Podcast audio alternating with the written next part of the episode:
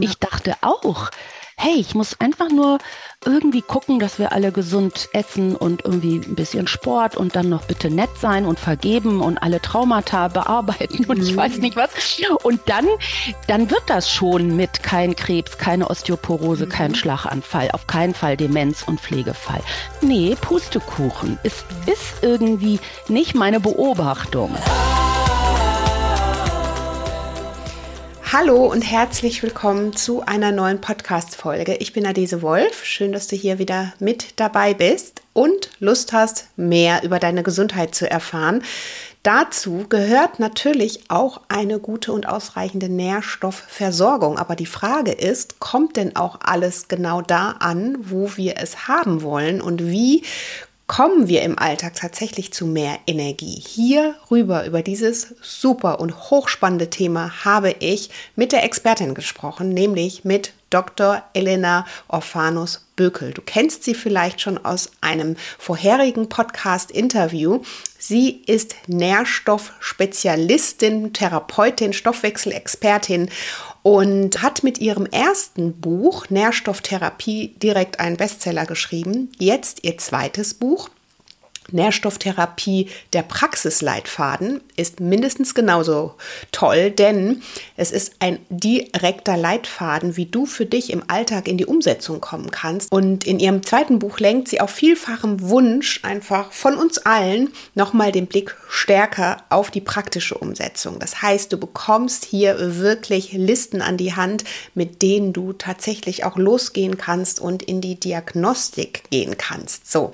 Und deswegen sage ich dir, das musst du dir unbedingt anhören, das spannende Interview. Wir haben darüber gesprochen, wie du überhaupt anfängst, worauf du achten solltest, ähm, wovon der Bedarf auch von unterschiedlichen Nährstoffen abhängig sein kann, welche wertvollen Tipps sie uns generell auch gibt, um unsere Gesundheit aktiv zu gestalten und wie wir letztlich auch vorgehen, wenn wir unsere Nährstoffe checken lassen wollen. Wenn dich das interessiert und du vor allen Dingen auch wissen möchtest, was es mit Krank, Schlüssel und auch Gesundmachwerten auf sich hat, dann würde ich dir dieses Podcast-Interview absolut ans Herz legen, denn da werden all deine Fragen beantwortet und wir haben darüber gesprochen, wie du dir mit diesen Tipps und Tricks ein gesundes Leben voller Energie aufbauen kannst und erhalten kannst vor allen Dingen. So, dann würde ich sagen, starten wir los in das Interview. Ich freue mich drauf. Alle Links zu Elena, zu ihren Büchern, zu ihrem Podcast, Instagram findest du hier natürlich auch in den Show Notes. Klick dich da super gerne durch. Und jetzt würde ich sagen, starten wir los in die Folge. Kleiner Reminder, bevor wir in die Folge starten. Ich habe dir schon davon erzählt, dass ich in Kürze ein Mentoring-Programm starten werde. Du kannst dich aktuell dafür erst einmal bewerben bzw. auf die Liste setzen lassen. Wenn du das Gefühl hast, dass du dir wirklich so eine Power-Begleitung wünscht an deiner Seite, um gesund leben zu deiner Philosophie zu machen, um wirklich aber auch dann nochmal tiefer einzutauchen, um einen Coach an deiner Seite zu haben, um mehr über deine ganzheitliche Gesundheit und Routinen, die dahinter stecken, zu erfahren, dann empfehle ich dir jetzt schon mal, dich mit auf die Liste zu setzen und alle Infos bekommst du dann, sobald es mit dem Mentoring-Programm losgeht. Hier, den Link findest du dazu natürlich auch in den Show Notes. Hallo, liebe Elena, ich freue mich sehr, dich hier heute in meinem Podcast erneut begrüßen zu dürfen als Nährstoffspezialistin. Hochbrisantes Thema, herzlich willkommen. Ja, liebe Adaese, auch äh, an dich ein herzliches Dankeschön ähm, und ich freue mich, dass wir heute hier zum zweiten Mal sprechen können. Genau. Also ich habe schon ähm, hier dein Buch in der Hand. Das ist dein zweites Buch nach deinem Bestseller. Und jetzt hier das zweite Buch Nährstofftherapie der Praxisleitfaden. Also ähm, wir sind uns einig, wir steigen natürlich gleich auch äh, in das Thema Nährstoffe ähm, intensiv ein dass wir diese brauchen, vor allen Dingen auch, um präventiv ähm, vorzubeugen. Aber vielleicht erst noch mal ähm, nach dem ersten Buch, das ja auch ein super großer Erfolg war. Ähm, warum dieses zweite Buch? Was ist so für dich jetzt auch vielleicht nochmal das, was du damit ähm, den Leserinnen und Lesern und Wissbegierigen, die ihre Gesundheit aufs Next Level bringen möchten, vor allen Dingen präventiv arbeiten möchten, mitgeben möchtest? Mhm. Also ja, erstmal, ich freue mich, dass dir ähm, das erste und jetzt auch das zweite Buch gefallen.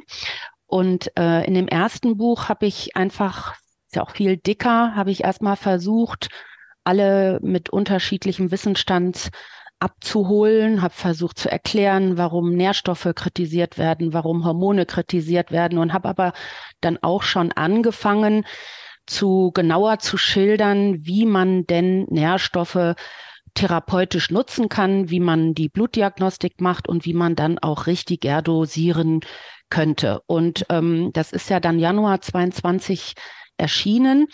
Und im Jahr 22 ist mir dann einfach doch ähm, bewusst geworden, dass sich noch sehr viel Fragen dann an das Buch angeschlossen haben, die tatsächlich dann auch in dem Buch nicht so, wie ich vielleicht gefühlt dachte, äh, erklärt worden sind. Das ist jetzt vielleicht ein bisschen so wie ähm, man spricht seine Muttersprache und das bedeutet jetzt nicht automatisch, dass man dann ganz genau auch die Grammatik erklärt, wenn man irgendwie so ein bisschen erklärt, wie Deutsch funktioniert. Und das zweite Buch ist jetzt entstanden mit dem Versuch, einfach sowas wie vielleicht die Grammatik einer richtigen medizinisch indizierten Nährstofftherapie besser zu erklären, weil was auch bewusst geworden ist durch viele E-Mails, auch jetzt hier an die Praxis, bitte, bitte verzeiht mir alle, wenn ich hier nicht äh, jeden behandeln kann. Das schaffe ich ja gar nicht als äh, einzelner Mensch.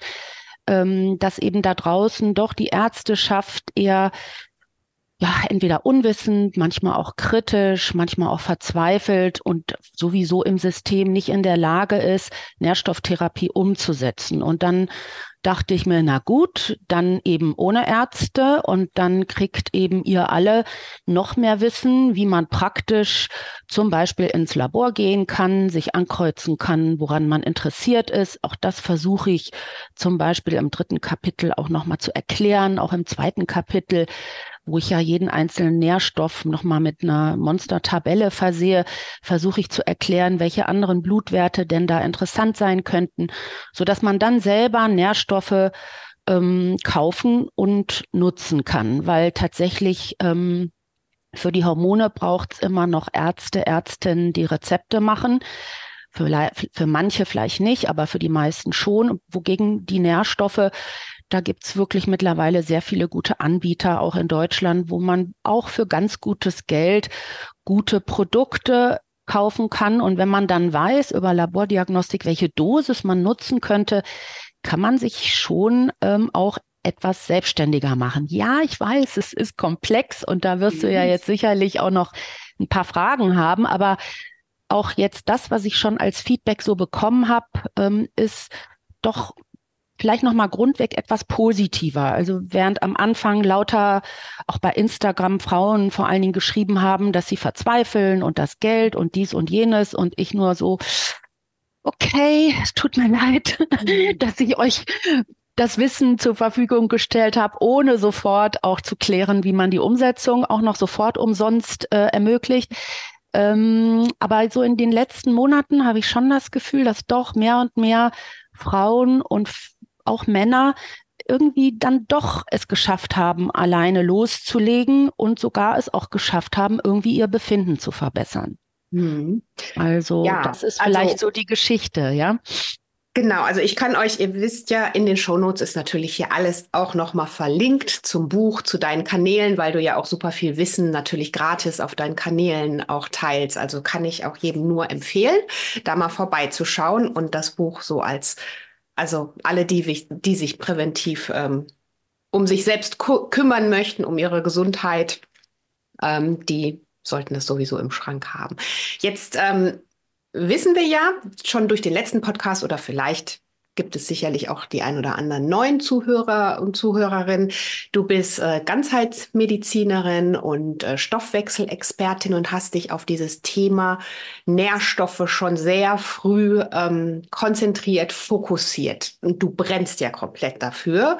Wirst auch manchmal, so wie du selber sagst, wie soll ich sagen, missverstanden oder ähm, es ist manchmal einfach auch so ein bisschen so ein Spannungsthema, weil es da ja auch so unterschiedliche Ansichten und Lager gibt. Aber jetzt mal von deiner Ansicht. Warum brennst du so für das Thema und was kann uns das auch ähm, aus deiner Sicht ähm, für Möglichkeiten, positive Möglichkeiten äh, schenken, wenn wir einfach darüber mehr Bescheid wissen, wenn wir ja da einfach auch ähm, ja tatsächlich, so wie du das auch mit deinem Buch hier ähm, für uns vorgibst oder lebst, ähm, mit diesen Nährstoffen, einfach über die Nährstoffe Bescheid wissen und wissen auch, wie wir sie einsetzen für uns. Also auf jeden Fall hast du total recht. Es gibt zig Lager und es gibt Kritik und Ängste und Unwissenheit und natürlich ähm, ist das Ganze auch nicht etwas, was das System unterstützt und bezahlt. Und deswegen gibt's allein deswegen schon ziemlich viele Schwierigkeiten, die dann auch wiederum die Menschen verunsichern. Und ähm, ich, ich denke, es sind zwei Aspekte von dieser neuen Herangehensweise an unsere Biochemie. Das eine ist eine andere Art und Weise von Labordiagnostik. Nicht nur, dass man andere und mehr Werte macht, sondern dass man die Werte, die man auch schon früher oder normalerweise macht, dann auch nochmal anders ausliest und interpretiert. Und der Sinn dessen ist, dass man einfach im Blut ähm, 10, 20, 30 Jahre anderen Fachrichtungen vorausgehen, vor allen Dingen der Radiologie, ähm, Tendenzen, Strukturen und Entwicklungen hin zu Krankheitsentstehung einfach schon ablesen kann. Das mhm. heißt, die eine Idee ist, euch beizubringen, hey, da ist etwas, das wird einfach noch nicht benutzt. Es wird eben im klassischen System das Labor einzeln genutzt, vor allen Dingen um bestimmte Ausschlussdiagnostiken zu, ähm, zu erledigen, abzuklären. Und das ist es und mehr wird mit Labor nicht gemacht, obwohl so viel mehr mittlerweile möglich wäre. Auch wissenschaftlich fundiert, etabliert, das habe ich mir jetzt alles nicht ausgedacht, sondern das ist alles schon, steht euch aber allen nicht zur Verfügung. Das ist das eine. Und die Nephrologen, ich bin ja eine Nephrologin, also Nierenspezialisten, die haben auch in der klassischen universitären Medizin als hauptdiagnostisches Tool die Blutdiagnostik, also die Labordiagnostik, vor allen Dingen die Untersuchung des Blutes. Also wir untersuchen auch den Urin. Nein, wir untersuchen nie den Speichel und kaum den Stuhl, mhm. aber wir untersuchen intensiv das Blut und auch intensiver den Urin, um dann in der Klinik daraus dann auch lebenswichtige Entscheidungen zu treffen. Wogegen jetzt andere Ärzte, auch der inneren Medizin, die Gastroenterologen, die Kardio, äh, Kardiologen, die machen das nicht so mit dem Blut. Die haben andere diagnostische Vorgehensweisen. Die Endoskopie für die Gastros, ne, dass die also in unseren Mund oder unten ähm, in, in den Enddarm reinschauen über die Endoskopie. Ähm, auch die Lungenärzte machen auch Bronchoskopie, radiologische Untersuchungen. Die Kardiologen machen viele Tests, Echo, Ultraschall. Die nutzen alle nicht so das Labor, so wie ich das auch in der Medizin immer genutzt habe. Mhm. Und dieses Wissen um das Blut habe ich einfach immer weiterentwickelt, immer mehr Werte, immer mehr Werte. Und auch in der Nephrologie ist es üblich, über das Blut sich nach, nachzudenken, wie man Nieren beschützen kann. Das macht man mhm. zum Beispiel in der Transplantationsambulanz. Und man stellt dann mit bestimmten Stoffen den Stoffwechsel so ein, dass möglich das Transplantat den Empfänger überlebt. Und das ist der zweite Aspekt, dass man aus dem Blut präventiv lesend, was morgen in der Zukunft kommen könnte, mhm. dass man dann mit, in der klassischen Medizin sind es natürlich eher Medikamente, aber auch in der Nephro haben wir auch ganz normal Vitamin D, Calcium, Kalium, Eisen, auch mal B-Vitamine benutzt, um im Stoffwechsel etwas Bestimmtes anderes, wenn das so weitermachen würde, das wollten wir verhindern, gut einzustellen. Meinetwegen äh, Dialysepatienten bekommen EPO, das ist ein körpereigenes Hormon aus den Nieren, und Eisen, ein Nährstoff, um dann eben die rote Blutbildung so einzustellen, dass der HB 11 11 ist maximal 12. Das heißt, man nutzt Nährstoffe, und Hormone nicht um Spiegel zu erreichen. Wir bestimmen da nie den EPO-Spiegel, sondern wir wollen damit therapeutisch etwas, was sonst Krankheit und Symptome und Schwäche erzeugen würde, weghaben. Ja, mhm. also so und genau das Gleiche übertrage ich jetzt quasi auf halb gesunde und gesunde.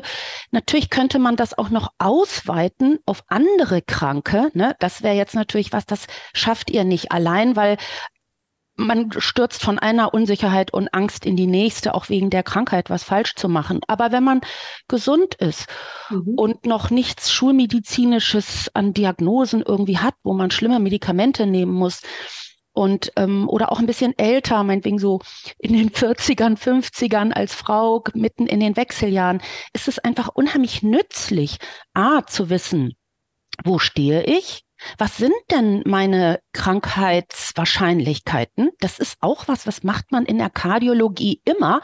Bei Patienten mit Zuschauern nach Herzinfarkt gibt es Scores und dann rechnen die aus, wie hoch die Wahrscheinlichkeit ist für eine, ein Rezidiv, also ein erneutes Ereignis. Aber mit Gesunden macht das mhm. nicht so eingehend, wie ich das mache, kaum jemand. Ja, also das heißt, es gibt zum einen möchte ich erklären, was es alles im Blut gibt, was man machen könnte. Und ja, es ist alles nicht Kassenleistung, erst recht nicht so, wie ich das ähm, meine.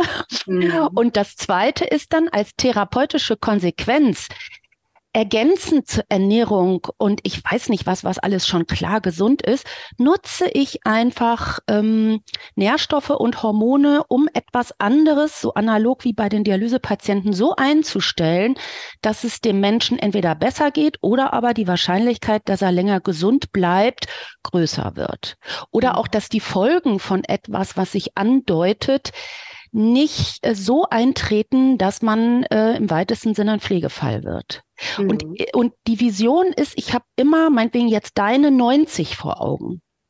Mhm. Ich denke natürlich an unser Hier und Jetzt und ein Symptom im Hier und Jetzt ist auch sehr, sehr hilfreich, weil dann weiß ich schon so ein bisschen, wohin es denn gehen könnte. Aber jetzt auch wenn es dir jetzt super gehen würdest und du hast gar nichts, trotzdem, wenn du 90 wirst, bis dahin wirst du etwas entwickeln. Man kann sich seine Familie angucken. Wenn denn da mehrere die Chance hatten, 90 zu sein, dann hat man ja auch noch genetisch eine hohe Wahrscheinlichkeit, alt zu werden. Und da gibt es einfach ergänzend zu all dem, was es in der klassischen Medizin gibt, an Pharmakologie, was es in dem Verhalten gibt, an gesunden Verhalten, Sport, Ernährung, wo du ja sehr viel weißt, gibt es einfach nochmal dazwischen ein Tool, ein Ort, nämlich diesen Stoffwechsel. Das ist ja nichts Konkretes, sondern das ist irgendwie die zelluläre Funktion, das Blut, vielleicht das Gewebe, die Hormone, die Stoffe, so ein bisschen dazu noch Immunsystem, die dann irgendwie mitmischen, ob aus deinem gesunden Verhalten dann auch wirklich sichere Gesundheit entsteht. Das mhm. ist nämlich nicht so leicht. Das habe ich ja erst durch euch gelernt. Ja, mhm. früher vor 30, 25 Jahren in der Klinik, also äh, 92 habe ich AEP angefangen, ist ja schon super lange her. Äh, da haben Menschen noch alles falsch gemacht, woran Ärzte meckern konnten. Mhm. Niemand hat sich gesund ernährt. Ich sag mal, ganz viele haben geraucht. Niemand hat Sport gemacht. Das ist doch alles erst gekommen. Das ja. ist doch jung, ne? Zehn Jahre vielleicht jetzt alt. Äh, da gab es auch noch kein Instagram und sowas. Äh, alle haben so vor sich hin gewurstelt. Und der, die Ärzte, zehn Sachen hatte ich immer, die der Mensch erstmal bitteschön selber verbessern kann. Und dann guckt man mal, ob Krankheit Schicksal ist. Ne? Im Moment mhm. ähm, ist es aber so, dass es, obwohl doch so viele alles richtig machen, das passieren doch trotzdem dann komische Sachen. Erst mhm. recht ab 60. Ja. Ich dachte auch, hey, ich muss einfach nur irgendwie gucken, dass wir alle gesund essen und irgendwie ein bisschen Sport und dann noch bitte nett sein und vergeben und alle Traumata bearbeiten und mhm. ich weiß mhm. nicht was. Und dann, dann wird das schon mit kein Krebs, keine Osteoporose, mhm. kein Schlaganfall, auf keinen Fall Demenz und Pflegefall. Nee, Pustekuchen. Es mhm. ist irgendwie nicht meine Beobachtung, ja. Mhm.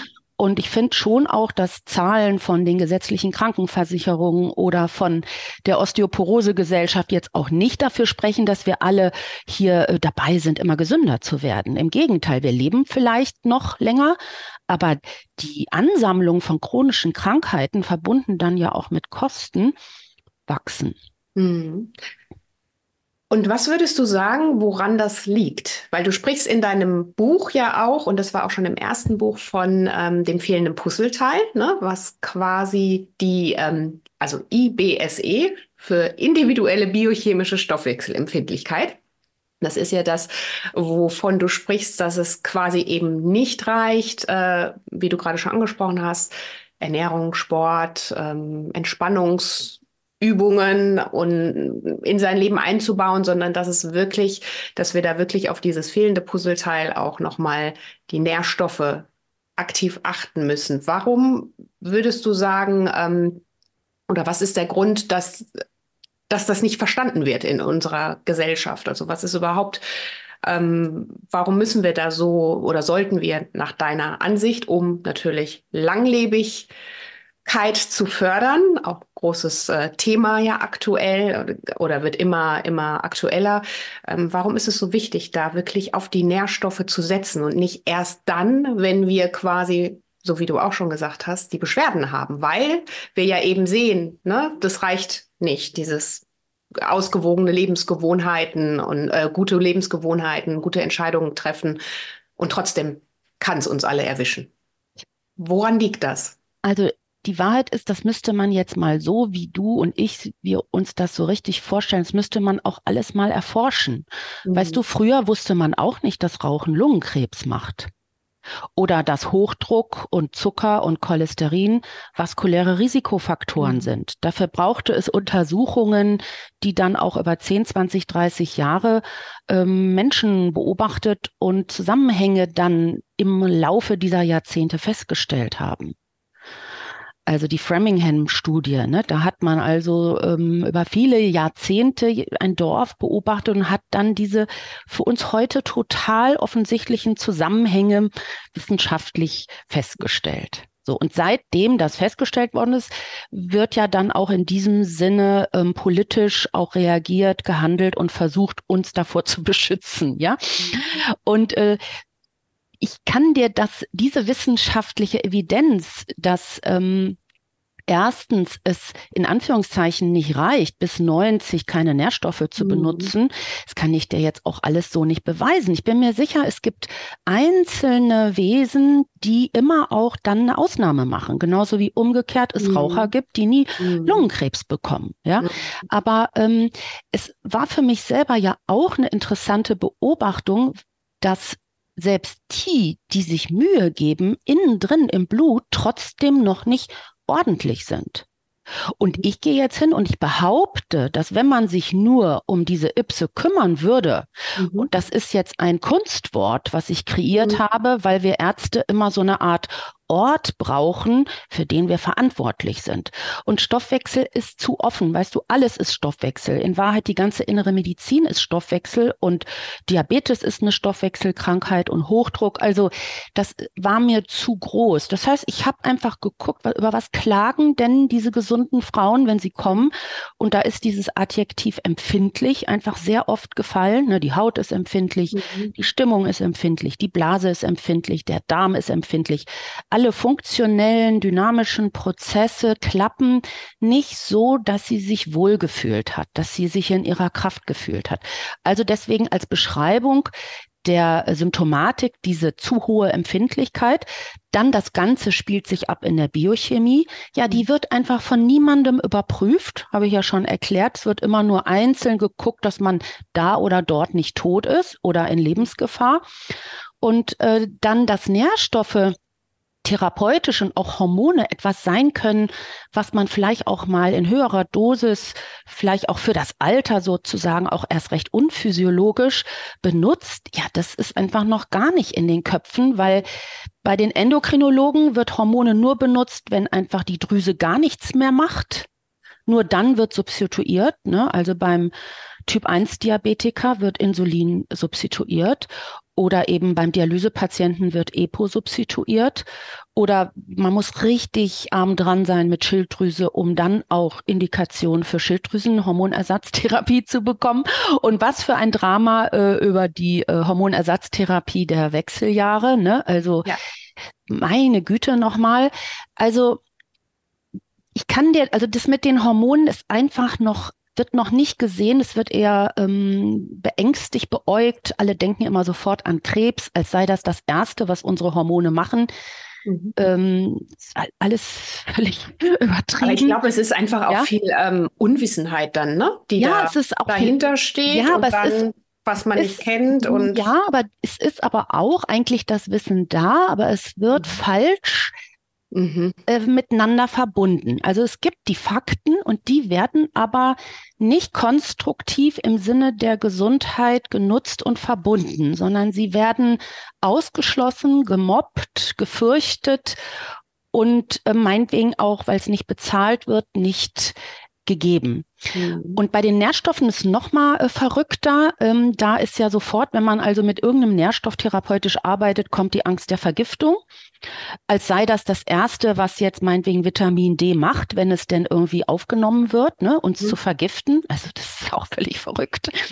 äh, äh, das ist so wie Wasser. Ne? Also äh, ich trinke einen Schluck Wasser und dann bin ich sofort vergiftet, einfach weil es über Wasser jetzt nicht die Studie gibt, dass das jetzt irgendwie sinnvoll ist, jetzt mhm. dreimal Wasser zu trinken. Ne? Also ich kann dir das nicht erklären und es wiederholt sich ja auch in den Medien und ich stelle immer fest, es wird nicht wirklich medizinisch darauf eingegangen. Es werden auch nicht, äh, sagen wir mal, positive äh, Erf äh, mhm. Erfahrungen zitiert, die positive Erfahrungen gemacht haben. Es wird immer wieder auf die Wirtschaftlichkeit, dass also irgendwelche Unternehmen Geld damit verdienen, äh, mhm. hingewiesen. Ähm, es wird immer darauf hingewiesen, dass man einzeln Schaden anrichtet. Natürlich kann man Schaden anrichten. Ich vergleiche das mit dem Auto. Man kann natürlich auch böse Sachen mit einem Auto machen. Das ist aber dann nicht das Auto schuld, sondern der Fahrer, der sich nicht an Regeln hält. Und diese Regeln versuche ich jetzt auch in dem zweiten Buch, in den ersten Kapiteln nochmal euch nahezulegen. Was sind denn die Regeln, wie man mit Nährstoffen, wenn man sie wirklich wie analog zu einem Medikament benutzen möchte, mhm. wie man das, wie man das machen muss? Also, mhm. Muss man vorher die Sachen absetzen? Nein, ich setze doch auch keine Blutdruckmittel ab, sondern unter Therapie versuche ich zu gucken, wie viel braucht es denn, um gesunde Werte zu erzeugen. Ne? Mhm. Ähm, muss ich nüchtern sein? Ja, bitte schön bei der Blutabnahme morgens zwölf Stunden nichts gegessen haben. Wasser ist erlaubt. Äh, darf ich vorher schmieren? Nein, vorher bitte nichts schmieren. Ich will immer alle Blanko messen. Ja, es gibt andere Kollegen, die machen das anders. Ich mache es so. Und dann, wenn ich es immer so mache, kann ich auch innerhalb des Einzelnen im Verlauf gute Vergleiche machen und auch uns untereinander ganz gut vergleichen. Ne? Mhm. Also es ist einfach ein Unterschied, ob man es einfach mal so pauschal irgendwie sowas wie mal nimmt oder ob man damit richtig eingehend individuell auf die persönliche Situation ausgerechnet irgendwie sowas wie innen drin Gesundheit gestaltend vorgehen möchte. Mhm. Und bisher wird das Blut und diese Zelle und der Stoffwechsel als Ort, wo man behandeln kann, nicht betrachtet, nicht gesehen. Wenn, dann wird immer nur entweder auf die Ernährung hingewiesen, ja, ist doch mal fünfmal Gemüse am Tag, mhm. ne? als würde das jetzt im Blut wahnsinnig viel ändern. Nein, tut es so nicht. Es ist mhm. einfach zu schwach, zu unspezifisch, ja. Viele Dosierungen, die ich in der Nährstofftherapie nutze, die kann man gar nicht essen. Das geht nicht. Genau, das hätte ich jetzt auch äh, nochmal als nächsten ja, Punkt. Das heißt ähm, nicht, dass die gesunde Ernährung nicht super wichtig sind. Es ist nur nicht unsere Realität, oder? Es wenn nur genau. alle die Möglichkeit hätten, mhm. super gesund so ein zu ernähren. Und dann muss man ja auch sagen, ähm, ne, was unsere Böden angeht, wissen wir überhaupt, wie viel ja. da an Vitaminen tatsächlich drinsteckt. Das sind ja auch nochmal so ja, auch, auch, auch was alles drin steckt, was, ja. was eigentlich nicht in einen Apfel oder in ja. einen Sellerie oder in ein, eine Kirsche oder eine Pflaube oder ein Fisch gehören sollte. Ne? Mhm. Also es sind die Lebensmittelindustrie, die Herstellung der Lebensmittel, die Transportwege, die Verpackungen, die Düngemittel, der Samen, alles hat sich in den letzten 10, 20, 50 Jahren verändert. Mhm. Das ist nicht mehr das, wie äh, es mal war. Ich sage auch nicht, dass das besser war. Das war, ich war ja auch nicht dabei. Ich äh, mache nur bewusst, bin doch selber erstaunt, dass die angebliche super Ernährung, die doch jetzt allen angeblich zur Verfügung steht, irgendwie trotzdem nicht reicht, um innen drin perfekte 90 herzustellen. Mhm. Es wird die Genetik vergessen. Es hat auch nicht jeder immer Glück. Hat auch nicht jeder eine perfekte Familie. Es hat auch nicht jeder Zeit. Mhm. und Geld. Und es wird auch vergessen, dass epigenetisch äh, auch unser Leben durchaus ähm, nicht nur Stress, auch stofflichen Belastungen unterliegt. Die mhm. brauchen mhm. auch mehr Nährstoffe, um all das, was da vielleicht neu in der Nahrung ist, zu verstoffwechseln. Mhm. Ja. Also Entgiftung, Leberentgiftung genau. oder sowas. Ne? Nee, mhm. bin ich voll und ganz bei. Also die, die Antwort, ne, warum, Mann, das würde mich auch sowas von interessieren, aber das ist nicht Teil von mhm. dem, was da jetzt mit viel Geld untersucht wird. Wäre aber interessant. Solange ja. kann ich jetzt, können wir jetzt nicht warten. Genau, genau, nee, das auf gar keinen Fall. Und äh, man könnte den Spieß ja auch umdrehen und fragen, warum muss man erst, ne, weil du vorhin auch den Kostenfaktor angesprochen mhm. hast, den man jetzt in sein Gesundleben steckt oder in sein, ne, einfach um gesund zu altern. Und ähm, wenn, wenn das als, als Thema quasi kritisiert wird, weil dann die, äh, die Hersteller daran angeblich verdienen oder vielleicht Ärztinnen und Ärzte wie du, äh, könnte man ja auch die Gegenfrage stellen. Ne? Wer verdient denn, wenn wir dann erst krank werden? Aber das ist ja, glaub, Pflegeheime, Dialysestationen, Lang und Pharma und Pharmakologie, Krebse, genau. Onkologie. Und das sind ja mal richtige. Das, ja, Kosten, das kann man, das, das, ne? und die liegen vor. Mhm, genau. Also die liegen vor. Ja was das alles kostet ab 60, unser genau. Volk. Ja, also von daher, ähm, du hast gerade auch schon die, äh, die äh, Genetik angesprochen. Wie, was würdest du sagen, spielt die Genetik für einen Anteil? Hat, hast du da so prozentual was, was du ähm, auch da veranschlagst, dass du sagst, okay, so viel Genetik, ähm, also wenn zum Beispiel in meiner Familie ähm, eine Diabetes über Generationen schon immer ähm, geherrscht hat. Wie, wie sehr bin ich da vielleicht dann auch von betroffen und wie sehr kann ich dann wiederum über eine frühzeitige Nährstofftherapie vielleicht da auch gegenwirken? Was, das ist jetzt eine Frage. Im Einzelfall kann ja eine Genetik zu einem höheren Prozent Teil, Anteil eine Rolle spielen. Mhm. Und pauschal ist dann die Zahl natürlich etwas anders. Ne? Ich würde mhm. schon sagen, dass pauschal doch bei vielleicht 20, 30 Prozent mhm. ähm, die Genetik eine so große Rolle spielt, dass eben das mit der gesunden Ernährung und mhm. ähm, dem Sport dann bis in die 90 einfach schwer wird. Mhm. Und da spielen vor allen Dingen so vaskuläre Risikofaktoren aus dem Fettstoffwechsel eine Rolle. Also ich finde wirklich, alle sollten gucken, dass sie kein positives Lipo-A haben, erst recht äh, Frauen und Männer, wo in der Familie gehäuft Schlaganfall, Herzinfarkt in jüngeren mhm. Jahren stattgefunden haben. Auch eine familiäre Hypercholesterinämie sollte man mal ausschließen, weil die ist nämlich über die Nahrung nicht zu beeinflussen. Da ist dann das LDL wirklich sehr hoch, meinetwegen 160, 170, 180, 200, ja, LDL, also das ungünstige Cholesterin.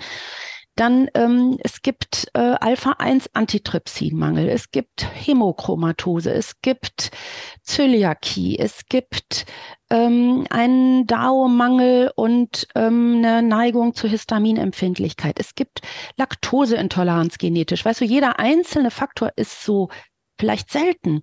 Mhm. Aber wenn dann jemand doch einiges von diesen Faktoren zusammen hat, plus dann vielleicht auch nicht immer die Kraft und die Möglichkeit, alles perfekt zu machen. Ja, mhm. ich meine, wer ist denn das schon jetzt hier in unserem Land? Viele müssen wirklich viel, viel arbeiten, um gerade mal so über die Runden zu kommen mit ihren Kindern.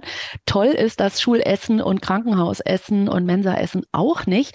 Das heißt, ähm, das ist einfach wichtig, dass man schaut, auch Osteoporose gibt es auch mhm. eine Genetik. Ne? Wenn also dann die Frau auch noch geraucht hat, dann sehr dünn ist, dann viel die Pille genommen hat und dann kriegt sie Wechseljahre und dann hat sie auch noch vielleicht von Mama Genetik für Osteoporose, dann ist es wirklich schwer, nicht mit 70 vielleicht schwere Osteoporose und Frakturen mhm. zu haben, wenn sie die Hormonersatztherapie nicht nutzt. Es erfordert dann sehr viel Aufwand gegenzuhalten.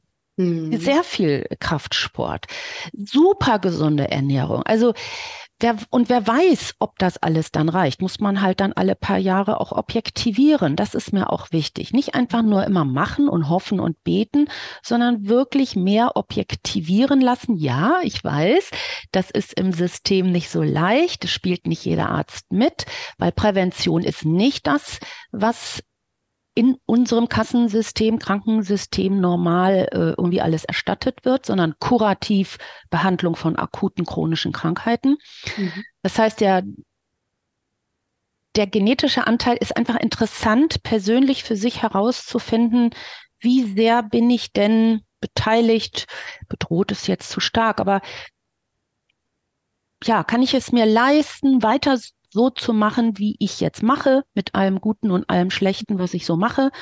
Oder muss ich vielleicht doch irgendwas Zusätzliches hinzunehmen? Und da sind einfach Nährstoffe und Hormone auch so einfach. Ne? Ja, mhm. viele rollen dann die Augen und jammern oder schimpfen, weil das so viel zu schlucken ist und so. Ich weiß, das ist auch alles noch analog und aufwendig und so. Aber wenn es denn doch von mehreren gemacht werden würde, wenn vielleicht irgendwelche Investoren verstehen würden, dass man mit Gesundheit auch Geld verdienen kann, dann würde das schon alles ein bisschen günstiger, einfacher und mit mhm. Digitalisierung äh, ermöglicht werden. Ne? Ist halt noch nicht so.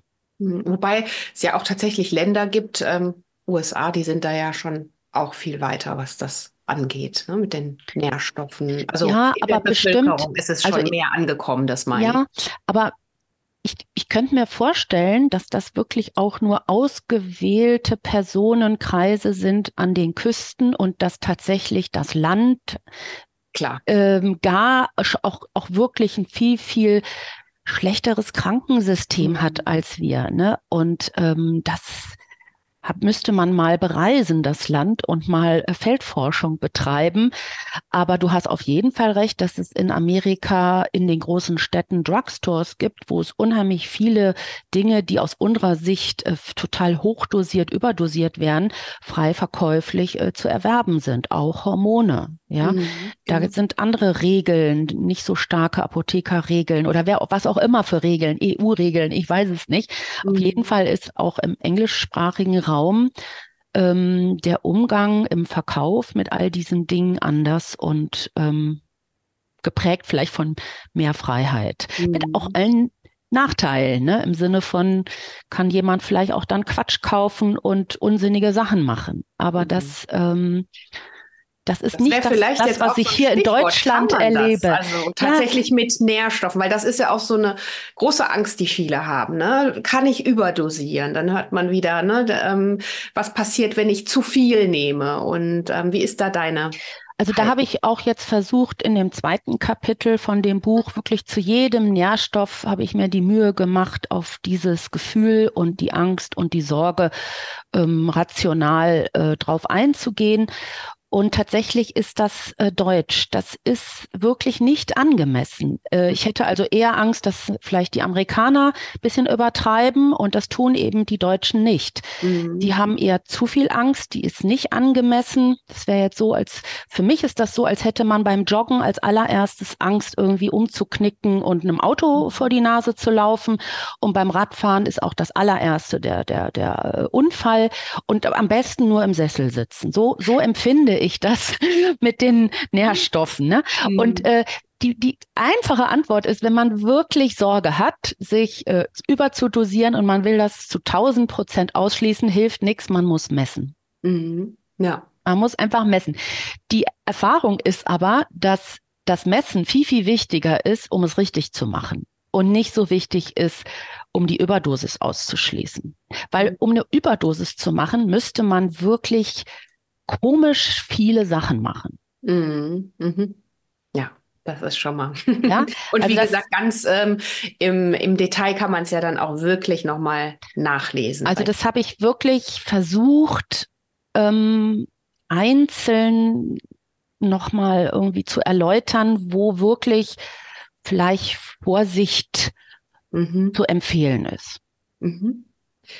Und ähm, jetzt sind wir ja schon dabei. Wie fängt man am besten an? Also auf jeden Fall messen, das heißt eine Labordiagnostik machen. Und ähm, gehe ich ganz normal. Also ich weiß natürlich, dass es spezielle Nährstofftherapeuten, Ärztinnen so wie dich gibt, aber vielleicht hat die nicht jeder vor Ort. Wo gehe ich? Kann ich auch ganz einfach zum Hausarzt gehen und ihm dann quasi hier dein, dein Buch mitnehmen und sagen, das möchte ich jetzt mal gerne messen lassen, weil ähm, in der Regel wird ja gar nicht alles abgefragt, was wir also, vielleicht auch herauslesen wollen. Also ich habe, um dem Leser, der Leserin irgendwie sowas wie Gefühl zu ermöglichen, wie soll ich ihn jetzt anfangen, habe ich, habe ich die, die Leserschaft in vier Gruppen eingeteilt. Und ich denke mal, die meisten Jüngeren sind gesund und neugierig und wollen präventiv arbeiten. Das ist, nenne ich Gruppe eins. Und Gruppe zwei sind ein bisschen älter, vielleicht so 40, 50 und haben schon auch ein bisschen eine Geschichte mit vielleicht einer Diagnose oder einer Krankheit, wo sie sich symptomatisch mit Nährstofftherapie helfen möchten. Die dritte Gruppe sind die, die ordentlich krank sind, wo man auch mit Nährstoffen zuarbeiten könnte da habe ich schon gesagt, dass das wahrscheinlich alleine erstmal äh, schwierig ist. Und die vierte Gruppe sind so die verrückten äh, Menschen, so Biohacker-mäßig, die irgendwie keine Grenzen kennen. Und ähm, ich könnte mir vorstellen, dass die mit dem Buch, sagen wir mal, dann auch richtig loslegen könnten. Mhm. So, jetzt die ersten beiden Gruppen. In der ersten Gruppe ist es sogar so, ich könnte mir vorstellen, dass das dann zum Beispiel äh, Menschen sind, ähm, vielleicht jüngere Frauen, die dann im Rahmen von Kinderwunsch oder aber vielleicht bisschen stressempfindlich oder aber bei einer bestimmten Familienanamnese sich entweder um ein Thema präventiv, kurativ kümmern wollen oder aber mit einem Nährstoff, von dem sie wissen, dass der fehlt, sich mhm als erstes beschäftigen möchten. Und wenn man einen Nährstoff erforschen will, dann geht man in Kapitel 2 und legt da los. Wenn man einen Symptom oder ein, ein Schutzthema erforschen will, dann kann man mit Kapitel 3 anfangen. Und ich habe dann zu jedem Nährstoff oder Thema versucht, so ein bisschen die Labordiagnostik drumrum zu nennen, die man dann, wenn man möchte, in einem Labor, was in Wohnortnähe ist, einkaufen zu können. Mhm. Ähm, das ist ehrlich gesagt auch nicht so leicht. Ähm, ich habe ja in dem Buch zwei Labore als Referenzlabore genannt, einfach um euch die Möglichkeit zu geben, mit den beiden Laboren, die ich entweder schon seit über 20 Jahren oder seit sieben, acht Jahren beobachte, um euch erst da mal mein Gefühl der Sicherheit, was diese Zahlen aus diesen Fabriken betrifft, mhm. äh, erstmal äh, dieses Gefühl von Sicherheit zu geben.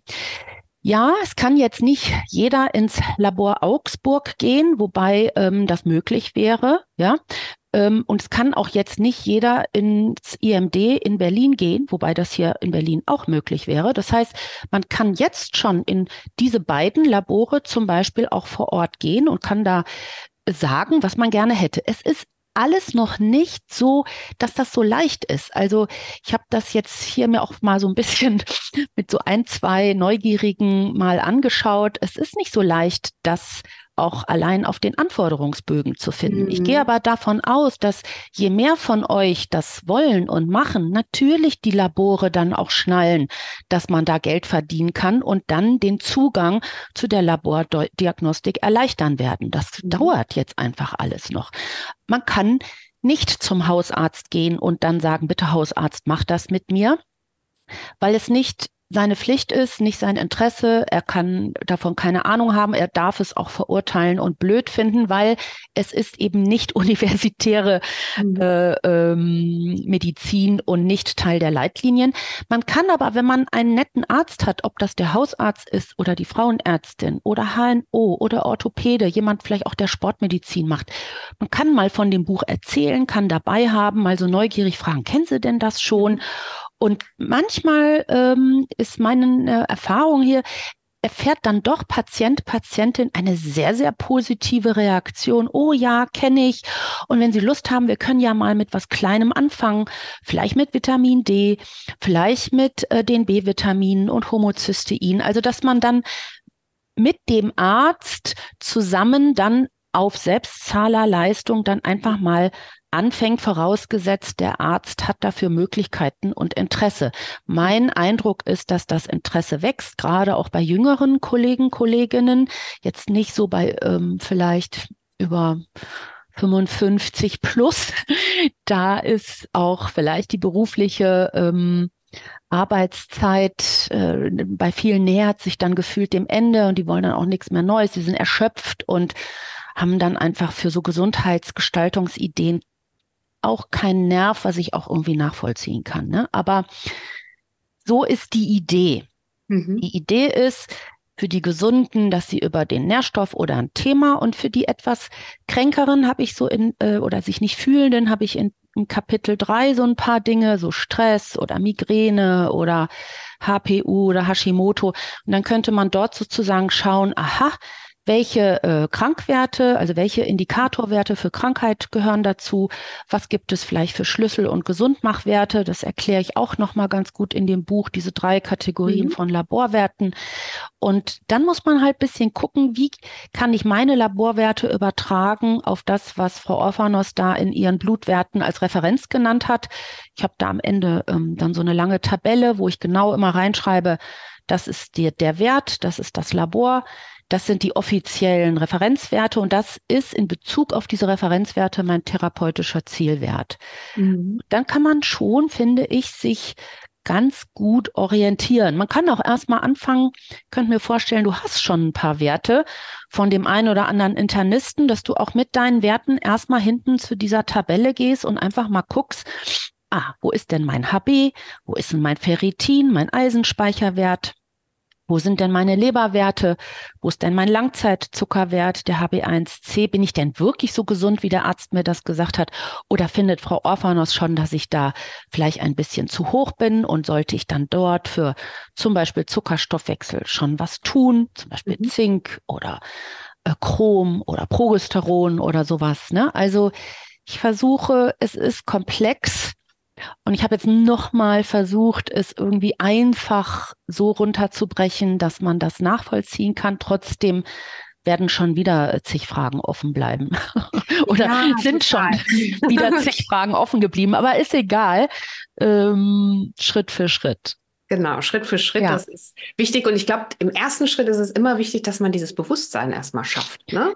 Ja. Und sich auch dessen bewusst ist. Du ja. hast gerade auch schon, äh, ne, dass es zum Beispiel äh, diese Referenzwerte gibt. Ne? Und du sprichst ja dann von den Gesundmachwerten. Die äh, Referenzwerte sind ja eigentlich aus einer klassischen Diagnostik kaum aussagefähig, oder? Also da, du, dein Ansatz ist ja wirklich äh, zu, also als Beispiel hast du vorhin den ähm, HB1C genannt, der Referenzwert, ähm, der, ich sag mal, in klassischen Laboren noch als okay oder in Ordnung gilt. Da bist du ja dann schon, schlagen ja bei dir schon Alarmglöckchen an, wo du sagst. Also den können wir ja mal als Beispiel ja. nennen. Ne? Also dieser mhm. Langzeitzuckerwert, dieser sogenannte HbA1c-Wert, der wird in Prozenten ausgedrückt und der spiegelt wieder, wie viele von den roten Blutkörperchen in den letzten drei Monaten verzuckert worden sind. Und da die drei Monate leben, bevor sie dann in der Milz wieder recycelt werden, kriegt man mit dieser Prozentzahl einen ganz guten Überblick, wie hoch und wie häufig der Zuckerspiegel über die oberen Grenzen getreten ist, wie so ein Fluss, der mhm. immer wieder ähm, Hochwasser macht. Und so richtig gesund ist ein HB1C von 5,0 Prozent, meinetwegen 5,2, 5,3 Prozent richtig krank, äh, das Labor macht erst ein rotes Ausrufezeichen oder ein Kästchen drum, wenn der Wert über 6,5 Prozent steigt. Mhm. Und diese Grauzone von diesem Krankwert fängt schon an ab 5,7 Prozent. Das heißt, alles ab 5,7 und drüber, auch 6,0, 6,1, ist dann zwar noch nicht Diabetes mellitus, ist aber schon ein deutlich gestörter Zuckerstoffwechsel. Und wenn nicht irgendetwas innen drin sich ändert, mhm. auch meinetwegen das Verhalten, aber wenn jemand doch schon gesund lebt und Sport macht und trotzdem ein HB1C von 5,9,9 Prozent hat, muss doch innen drin irgendetwas das gesunde Verhalten nicht übersetzen mhm. hin zu einem gesunden zellulären Zuckerstoffwechsel. Und das muss man dann suchen. Mhm. Das heißt, die, ähm, es gibt drei Werte. Es gibt diese Werte, die für Krankheiten stehen, die kürze ich falsch ab, Krankwerte. Mhm. Und die sind interessant, die machen oft die Schulmediziner, weil das sind die Werte, die man benutzt zur Ausschlussdiagnostik. Mhm. Das heißt, ähm, es kann sein, Patient kommt und schildert Befindlichkeitsstörungen, die auf einen Diabetes hinweisen, dann kann es sein, dass der Arzt den HB1C-Wert mal macht. Und wenn der aber 6,2 ist, dann könnte es sein, dass er sagt, nein, alles gut oder okay. Mhm. Es ist aber nicht okay. Es ist schon der Anfang von etwas, was A, schon bestimmt zehn Jahre am Laufen ist. Mhm. Der entsteht nicht einfach mal so. Der, so werden wir nicht geboren. Mhm. Also unsere Kinder haben nicht äh, äh, schlank und rumlaufend gesunden HB1C von 5,7. Haben sie nicht. Sie haben 5,0. Mhm. So. Äh, auch 5,9 wären nicht krank, sondern wären noch besser. Ja, mhm. also insofern, das wird nicht kommuniziert wenn bestimmte Krankwerte schon dabei sind zu steigen. Es wird erst darüber gesprochen, wenn sie gewisse hohe Grenzen überschreiten, weil erst dann im System bezahlte Maßnahmen vorgesehen sind. Ja, das, das ist die eine Kategorie. Dann gibt es Schlüsselwerte. Schlüsselwerte sind auch meist noch Teil der klassischen Labormedizin. Das ist zum Beispiel der HB-Wert. Das ist ein Wert, ähm, wenn jetzt du einen hättest von 10, dann würde man dir sagen, du hast eine Blutarmut, ist aber nicht schlimm, du blutest ja noch und ähm, würde man jetzt auch nicht unbedingt was machen.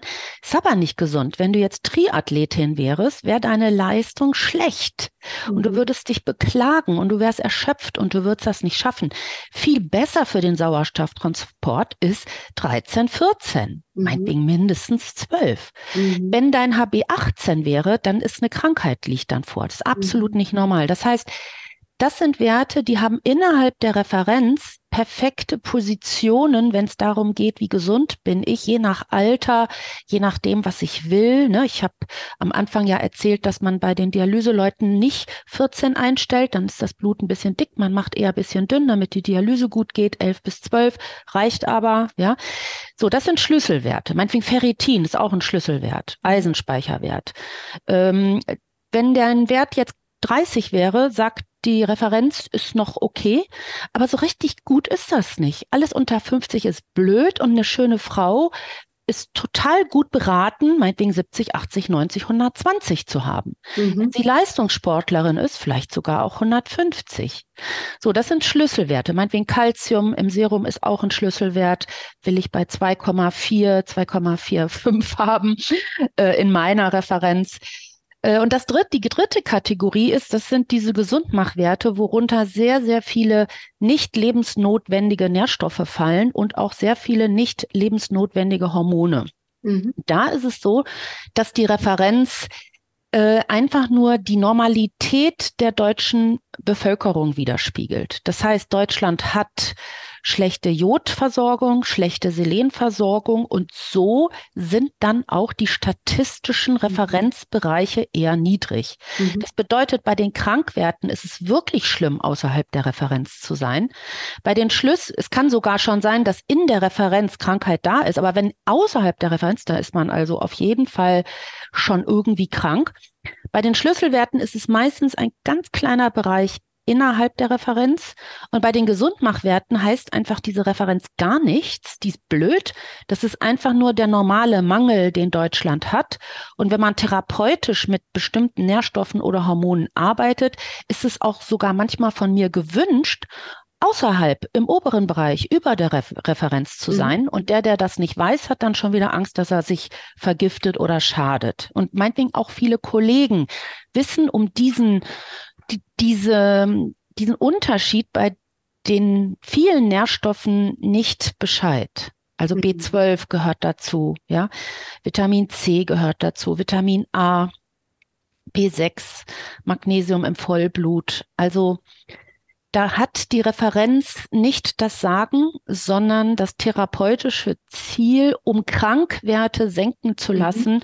muss häufig an der oberen Referenz oder auch sogar darüber sein. Mhm. Ich will ja mit den Nährstoffen biochemisch etwas anderes runterkriegen. Mhm. Na, ich will mit Zink und Chrom HB1C senken. Mhm. Also es geht nicht nur um diesen Zinkspiegel, es geht darum, mit diesen Nährstoffen etwas anderes, was dabei ist, sich hin zur Krankheit zu bewegen, zu verhindern, einzudämmen, zu verlangsamen. Im Prinzip wie vielleicht eine Maske, um sich nicht eine Atemwegsinfektion zu holen. Ja, also einfach ein Schutz dazwischen, der innen drin dem Körper hilft, zellulär besser mit dem, was ist, zurechtzukommen. Was auch immer es ist. Mhm. Auch was Ungesundes. Warum sollen denn auch nicht ungesund lebende Menschen ähm, beschützt werden. Mhm.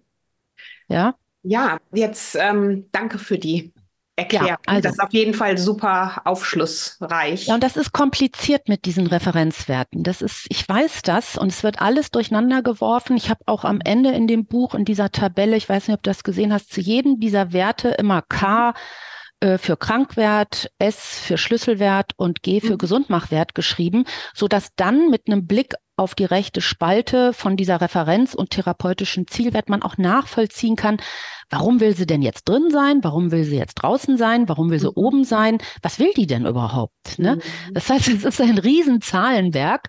Ich nenne das auch manchmal diese Ipse so Zahlenwerk der Gesundheit, wo man so einstellen kann, wie man das doch in der inneren Medizin immer macht, mit LDL, mit Blutdruck, mit Harnsäure, mit Zucker, nur dass man da normalerweise Medikamente nimmt, wenn das gesunde Verhalten nicht reicht. Mhm. Und dazwischen gibt's ein Gap. Und da, man, ja, und da könnte man mit Nährstoffen wirklich zuarbeiten und natürlich ähm, auch mit Hormonen erst recht äh, bei all den Frauen, die so in der Mitte ihres Lebens ähm, plötzlich ja sowas wie den Boden unter den Füßen mhm. verlieren. Ja, mhm. und äh, das Problem ist eben, dass wir Chancen haben, über 80 zu werden mhm. plus Chancen haben, chronisch krank zu werden. Und deswegen finde ich nicht, dass das eine Phase ist, die zwar physiologisch ist, die man jetzt einfach so lassen soll. Wir lassen doch auch nicht unsere blinden Augen, unsere kaputten Hüften, unsere Zähne. Wir machen Haartransplantation, mhm. Schminke. Ich weiß nicht, was wir alles machen. Warum dürfen wir denn nicht Nährstoffe und Hormone nach Labor sicher nutzen? Verstehe ich nicht. Ja, nee, das verstehe ich auch nicht. Und ähm, auch gut, dass du das nochmal so erklärt hast. Ich sage das auch äh, bei mir ganz oft, aber eher technisch. Ne? Ich meine, mhm. wenn sich die Wissenschaft weiterentwickelt, wir fahren ja auch nicht mehr die Autos ohne Airbag ja. oder ne? Also ja. da gehen wir ja, ja, auch überall mit der Zeit. Und deswegen verstehe ich da diese. Aber nur unsere Maschine, unser Innerstes soll einfach mit gesunder Ernährung und fünfmal Gemüse am Tag und so irgendwie zurechtkommen. Dafür ist das, was dieser Körper leisten muss, auch mit Umweltbelastung und Stress und Arbeitsleben und so ist einfach zu viel. Mhm. Ja. Es ist einfach zu viel. So, das ist meine Beobachtung. Mhm. Ja, also vielen lieben Dank schon mal für die ganzen. ich glaube auch das Thema, aber das müssen wir noch mal in einer extra Folge machen. Thema Wechseljahre fände ich ja auch spannend. Ich weiß, dass du da auch auf dem Gebiet ganz viel Wissen teilst ähm, und auch auch was da Nährstoffe, Hormone und so weiter, da sprechen wir auf jeden Fall auch noch mal ähm, im Detail wieder. Das heißt, ich finde jetzt oder ich mache ähm, eine Diagnostik, wo auch immer, vielleicht im Labor oder ermutige meinen Arzt, Ärztin dazu, ähm, einfach gewisse Nährstoffe, äh, gewisse äh, Werte zu messen. Und ich stelle jetzt fest, ich habe diesen, du hast es jetzt vorhin genannt, als Beispiel der Zuckerwert, der HB1 äh, C ist total, also laut deiner Empfehlungen und deiner ähm, Beobachtungen viel zu hoch. Ähm, wie gehe ich dann vor? Also kann ich mich äh, wirklich einfach erstmal mit deinem Buch und den Tabellen, wo du ja auch alles nochmal schön aufgeschlüsselt hast, ähm, da erstmal so ein bisschen selber zurechtfinden, auch danach testen, messen und, und äh, checken? Oder empfiehlst du, ähm, gerade wenn man so Werte hat, die vielleicht so komplett außerhalb ähm, deiner Empfehlungen sind ähm, und absolut schon äh, zu den ja, Krankenwerten gehören, ähm, empfiehlst du da dann doch einen Arzt, eine Ärztin, Therapeuten aufzusuchen? Was sollten wir da im besten Fall tun? Also die, die diese Frage beantworten können, das seid ja dann ihr, das bist du. Ne? Ich versuche mein Bestes, um euch erstmal mit Wissen zu versorgen. Und mein erster Rat wäre wirklich, nicht sofort vielleicht an der Umsetzung zu verzweifeln, mhm. sondern so wie du das eben gesagt hast, erstmal mhm. ein Bewusstsein für mhm. diese neue Art der Herangehensweise zu entwickeln.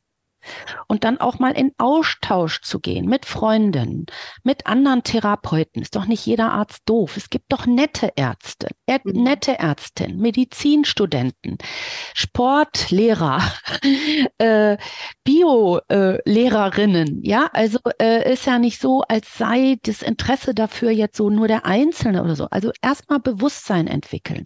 Wenn man Schiss hat, nicht sofort jetzt irgendwie sich überfordern und irgendwie verzweifeln, dass man tausend 1000 Euro umsonst ausgibt. Mhm. Erstmal Bewusstsein entwickeln, lesen, andere Bücher lesen. Es gibt ja mhm. noch viel mehr Bücher, mit denen man sich beschäftigen kann. Podcasts hören. Meinetwegen, ich mache, äh, habe schöne Podcasts mit dem mhm. Timo Osterhaus gemacht. Das ist ein junger Kollege, der äh, auch Health Coaches ausbildet. Also sehr viel Wissen auch im Netz verteilt über diese ganzen funktionellen Zusammenhänge. Es gibt aber noch viel mehr Ärzte, die das auch schon machen, die Bücher geschrieben haben. Ne? Also erstmal Bewusstsein, sich belesen und nicht sofort verzweifeln. Dann würde ich sagen, Verbündete suchen. Erstmal mhm. vielleicht eine Freundin oder eine andere Ärztin, Kollegin, Therapeutin, kann auch eine Heilpraktikerin sein, Ernährungsberater, einfach jemanden suchen, mit dem man sich vor Ort austauscht, dass man nicht so allein ist. Ich habe auch tollen Podcast mit Apothekerinnen gemacht. Mhm. Auch die entwickeln ein immer größeres Interesse. Die müssen ja auch dann am Tresen immer die ganzen Patienten beraten.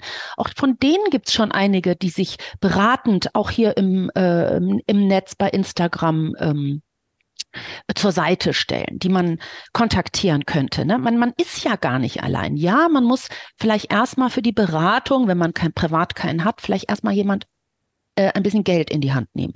Mhm. Und dann ähm, ist es so, ich finde schon, dass man sich mit dem Buch erstmal in kleinsten Schritten sowas wie vorwagen kann. Mhm. Das äh, ist aber dann an euch sozusagen, ähm, mir da irgendwie dann auch nochmal ein Feedback zu geben, beziehungsweise äh, mehr als das kann ich ja jetzt auch nicht machen und ich ähm, erkläre ja immer mehr und mehr und mehr, wie es ist. Und mein Gefühl ist, dass die Community, dass diese Gemeinschaft, die das interessiert, auch wächst und dass es immer mehr Menschen gibt, wo man anknüpfen könnte und auch mehr Ärzte und Praxen gibt, wo man sich hinwenden könnte.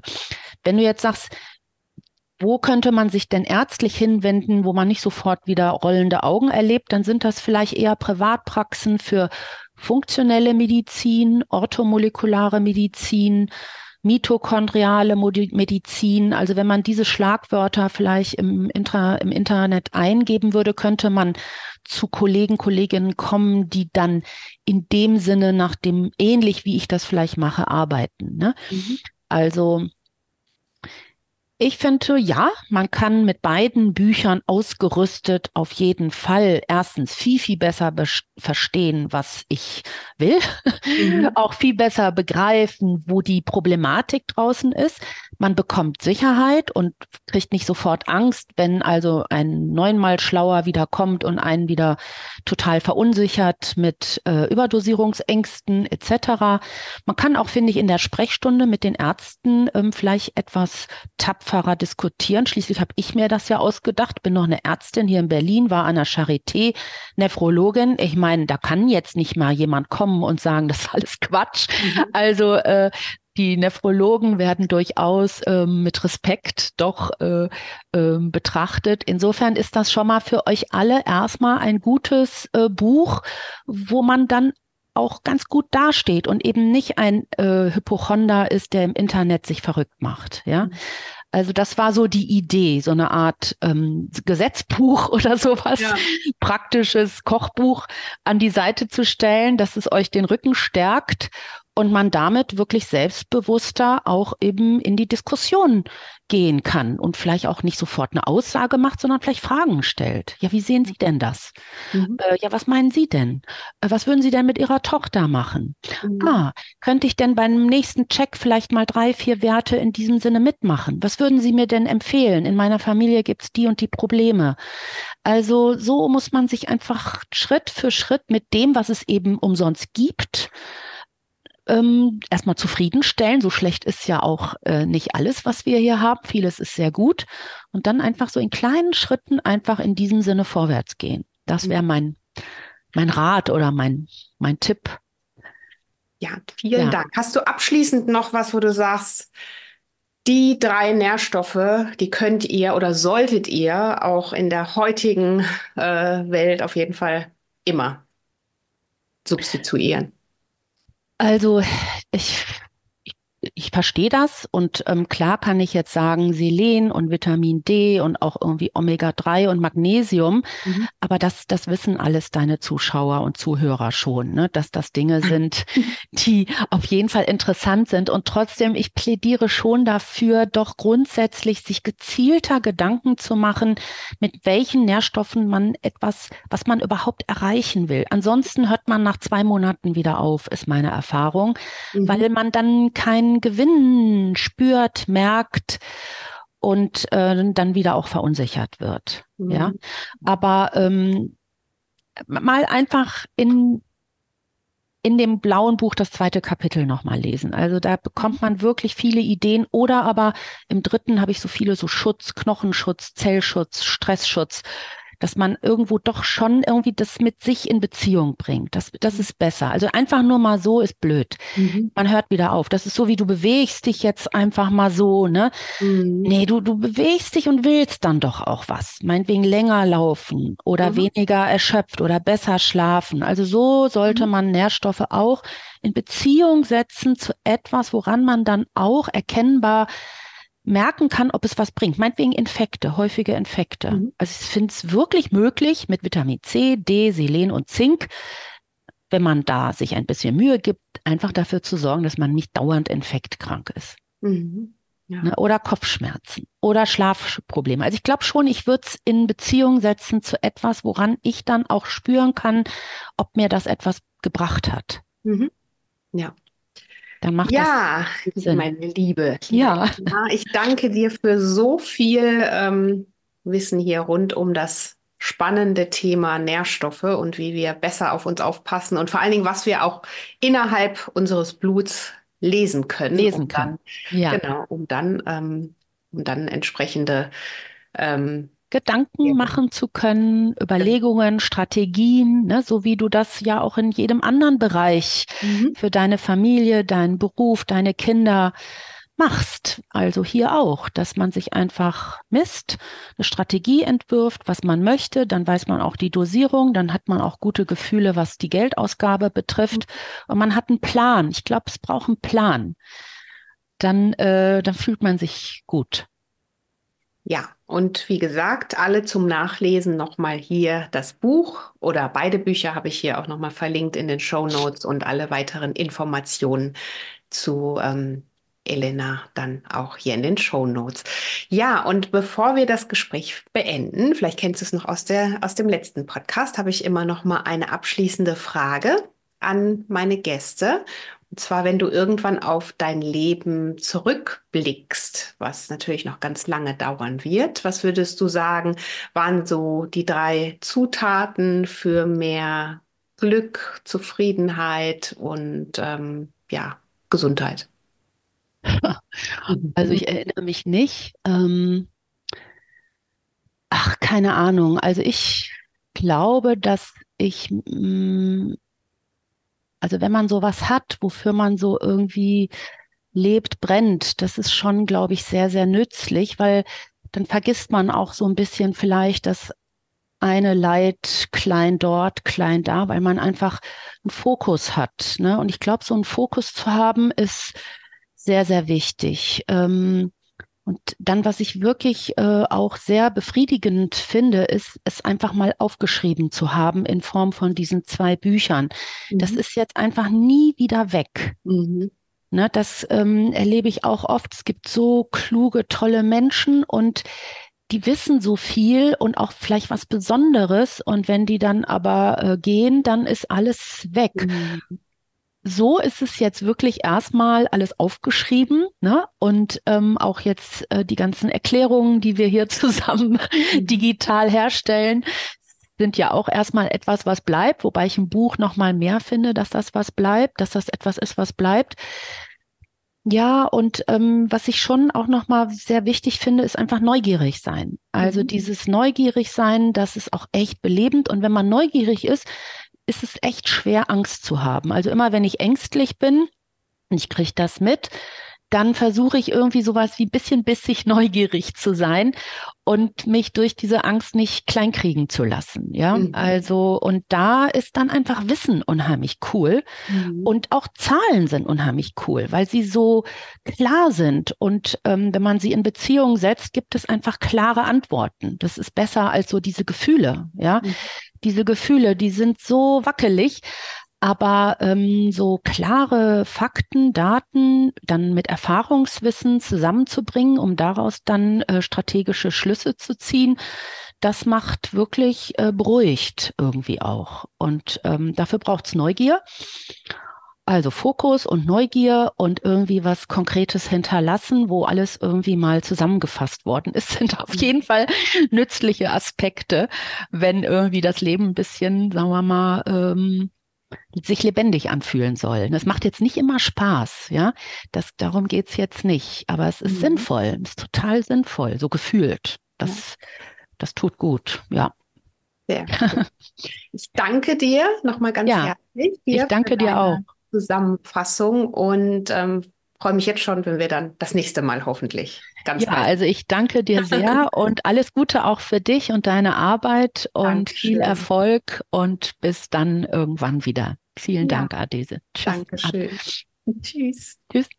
Ja, mit Elena, Dr. Ophanos Böckel, könnte ich so, so, so lang eigentlich immer reden. Ich hätte so viele Fragen, aber ich glaube, beim nächsten Mal werden wir da noch bestimmt mal äh, gemeinsam einen Ansatz und finden und das ganze Thema vertiefen. Es ist einfach ein Thema, was uns alle umgibt. Umso spannender finde ich es, da auch wirklich am Ball zu bleiben, sich fortzubilden, selber auch in die Umsetzung und Aktion zu kommen und nichts einfacher als mit ihrem tollen Buch, was sie da geschrieben hat. Also nochmal hier meine Empfehlung für dich, Herzensempfehlung, check das Buch nochmal aus, Nährstofftherapie, der Praxisleitfaden. Aktuell kannst du das überall bestellen, der Link ist hier in den Show Notes und ähm, ich wünsche dir viel Freude dabei. Wenn du Fragen hast, dann stell sie uns super gerne auch unter den Instagram-Kanal und äh, dann beantworten wir das, was wir da beantworten können und freuen uns natürlich, wenn du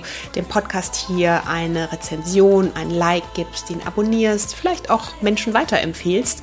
Da sage ich jetzt schon mal ein herzliches Dankeschön und freue mich, wenn wir uns zur nächsten Folge wieder hören. In diesem Sinne, bleib gesund, lass es dir gut gehen, fühl dich umarmt und bis bald, deine Adese.